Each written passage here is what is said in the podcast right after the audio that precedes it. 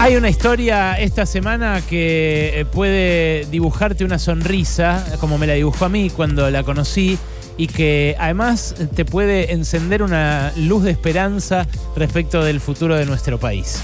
Es la historia de dos Martínez que se encontraron eh, por casualidad en el bar de uno de ellos, cuando el otro de ellos iba a afanar un celular, justo que estamos hablando de celulares, al mismo bar de las cañitas sobre la calle Baez. El robo que ocurrió el lunes fue relatado en primera instancia así en TN. Escucha. Martín, que es el encargado de aquí, el dueño del, bar, vio esta situación, le preguntó a la clienta, ¿tenés el celular? Porque se imaginó eh, esa situación y le dijo, no, no lo tengo. Y ahí es donde sale corriendo detrás del, del, chico y lo termina tacleando en la puerta del, eh, bar. ¿no? Toda una, una situación que también te digo, Sergio, se enmarca en un, en un raíz delictivo en toda esta zona de, la, de las cañitas un raíz delictivo, eh, un delincuente, un mapa de la inseguridad que habían dibujado ya los comerciantes de las cañitas y un montón de denuncias eh, pidiendo mano dura para esos que chorean. En este caso se trata de un menor de edad. Martín es un eh, chico que tiene menos de 18 años y que efectivamente fue ahí a robar. Lo que pasó después es algo que rompe con toda la eh, lógica habitual de este tipo de historias eh, que nos llegan a través de los medios de comunicación. Porque siempre es eh, el que hizo justicia por mano propia y entonces lo cagó a trompadas, lo linchó o lo estroló contra un poste con un auto, como pasó una vez, ¿te acordás? Con unos chicos que habían afanado en una carnicería. Eh, pasa, si no, que le piden a la policía que los mate directamente. Eh, pero Martín Moschino, el dueño del bar, hizo otra cosa. Se lo contó ayer, miércoles, a Telefe de esta manera. Fue una percepción. No sé, primero que era muy chico, después que le vi la mirada, después que lo vi arrepentido, que lo vi llorando y que, que él se conmovió cuando yo le ofrecí una ayuda.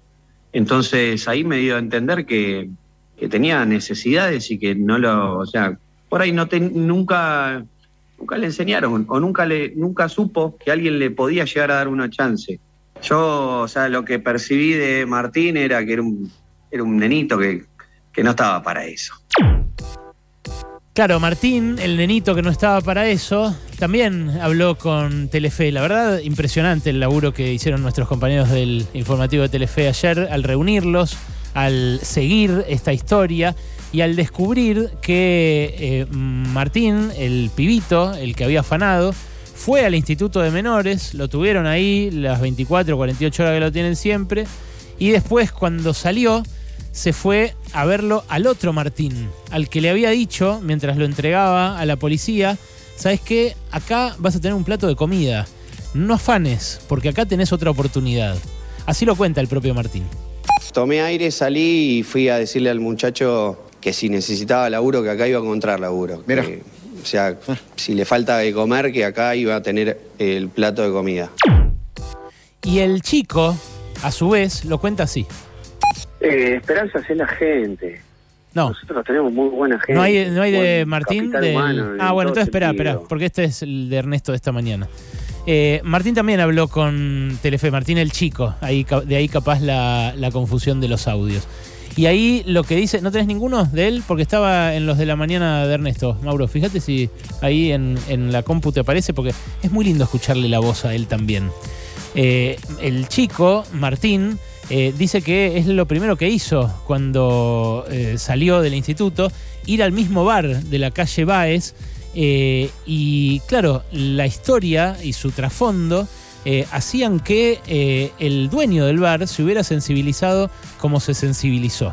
Hoy habló Martín, el chico, con Reinaldo. Habló antes el dueño del bar con Ernesto. Esto es algo que obviamente había hablado ayer con Dieguito Iglesias, Martín en primera instancia. esto es algo que nos sensibilizó a todos de esta manera porque justamente habla de un país con buena gente. ¿Se acuerdan de ese eslogan de 2013 en donde el gobierno decía Argentina, un país con buena gente?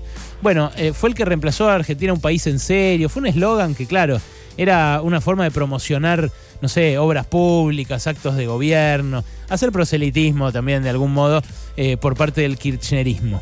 Ahora, la verdad es que eh, cuando uno mira en general los medios, cuando uno mira la dirigencia política, hoy no piensa que Argentina es un país con buena gente. Ni siquiera uno se siente buena gente en, eh, en, la Argentina de 2023.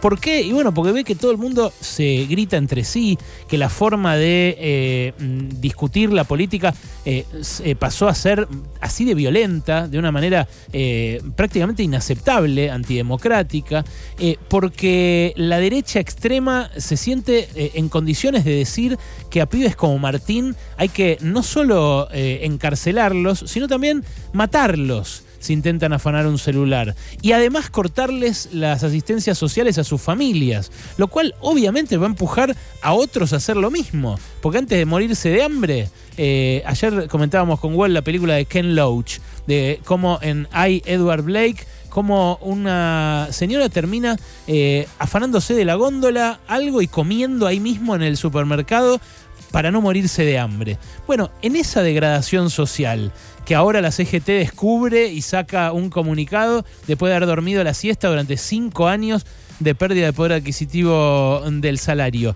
En esa degradación social, ¿no es para destacar el caso de los Martínez? A mí me parece que sí. Hoy, cuando Ernesto le preguntó a Martín Moschino, al dueño del bar, qué piensa del país, ahí sí, pone ese audio, dijo esto, que me pareció impresionante. Eh, esperanza es la gente. Nosotros tenemos muy buena gente, buen capital humano en todo sentido. En, la mayoría, obviamente que hay excepciones, pero la mayoría somos solidarios en general. Siempre que pasa algo, eh, se mueve todo el mundo. Eh, y, y ahora, esta vez no es la excepción. Y de, que me genera tristeza y nada, de estas cosas, te das cuenta, a veces uno en, acá en Capital Federal está en una burbuja y no ve eh, un poquito más allá. Eh, la gente la está pasando mal y, y bueno, ya empieza a tener el tal grado de desesperación que recurre a lo más fácil. Pero también está la parte que de entender eh, que hay otra manera. Claro que hay otra manera. Claro que hay otra manera. Y es cierto lo que dice Martín. Es cierto que la mayoría de la gente es buena. Lo que pasa es que no sale en televisión. La mayoría de la gente eh, juntó eh, comida para los que no tenían comida durante la pandemia. La mayoría de la gente es como eh, mi amigo Diego Pietrafesa, por ejemplo, que va todos los fines de semana a la Villa 31 a ayudar a que se organice la gente para poder comer dignamente, para poder educarse, para poder vestirse. La mayoría de la gente es como los que revuelven el guiso en un comedor comunitario de la Garganta Poderosa o de del Frente de Organizaciones en Lucha o del Polo Obrero, que en general solo se ve de estas organizaciones cuando cortan la calle un problema de tránsito. Y esas organizaciones van a cortar la calle cuando no tienen que comer, en vez de ir a chorear celulares. Entonces, si está mal eh, chorear celulares y a esos pibes eh, terminan pidiendo que los maten, y está mal pedirle al Estado que se haga cargo de lo que la Constitución dice que tiene que garantizar, que es trabajo, comida, más o menos un piso para que se pueda vivir en un país que en, 1975 eh, tenía 7% de pobreza y que la gente se escandalizaba porque tenía ese 7% de pobreza y que ahora tiene 40% y que parece que eh, a los ricos no les jode esto, en tanto no genere un estallido como eh, generó la situación social de 2001. Eh, nuestro país está lleno de esta buena gente, anónima, como les decía, eh, y reconocida también porque el flaco Spinetta hacía el laburo que hacía eh, con los padres de los pibes de la tragedia Ecos, por la seguridad vial, porque León Gieco eh, hizo lo que hizo durante toda su vida, eh, porque acaba de grabar, ahora viejito como está, una canción por los excombatientes de Malvinas, porque un montón de artistas y de famosos y de conocidos han hecho este tipo de acciones nobles como las acciones que llevan esos miles de anónimos en los rincones más eh, castigados de, nuestro país. Este sí que es un país con buena gente. Y cuando miramos la crisis, cuando miramos el dólar que vuela, cuando miramos las mezquindades, las nimiedades de la dirigencia política, a veces lo perdemos de vista. Recordémoslo, este sigue siendo el país de la gauchada, como me decía mi viejo, el país que mira al costado y ve que hay otro que la está pasando mal. A veces nos pasa inadvertido, esta vez por suerte salió en la tele. Cosas. Cosas. Hasta las 16 con Alejandro Berkovich.